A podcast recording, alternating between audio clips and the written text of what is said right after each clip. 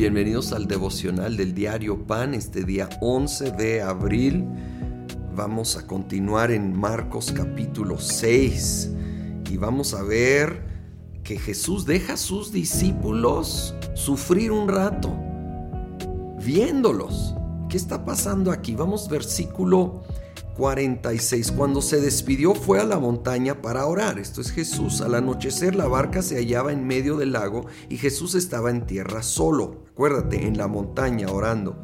En la madrugada vio que los discípulos hacían grandes esfuerzos para remar, pues tenían el viento en contra. Se acercó a ellos caminando sobre el lago e iba a pasarlos de largo. Los discípulos al verlo caminar sobre el agua creyeron que era un fantasma y se pusieron a gritar, llenos de miedo por lo que veían. Pero él habló enseguida con ellos y les dijo, cálmense, soy yo, no tengan miedo. Este es un famoso milagro de Jesús caminando sobre el mar, pero muchos no han observado que Él estaba en la montaña orando y los veía.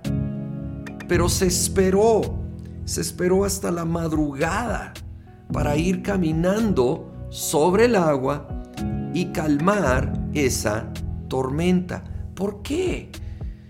¿Por qué los mandó si iba a haber una tormenta? Y luego si los vio, ¿por qué no mejor de una vez calmarla? Y no pretendo tener todas las respuestas.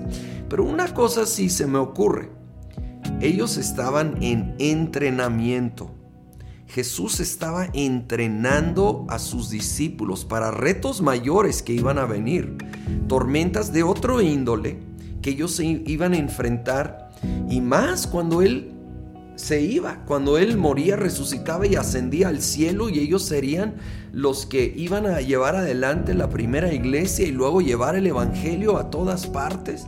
Ellos iban a enfrentar retos mayores. Entonces aquí Él estaba viendo y Él estaba esperando.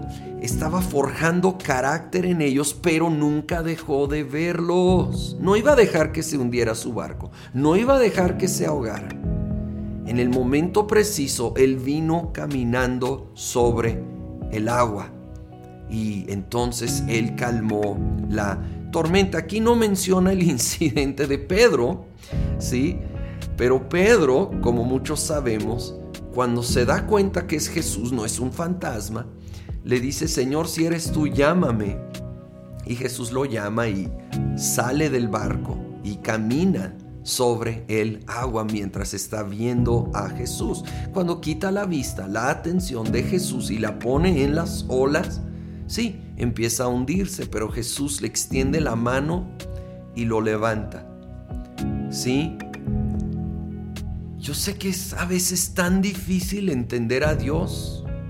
Créeme que muchas veces no lo entiendo y, y dices, pues ¿por qué me tiene aquí sufriendo? ¿Qué necesidad?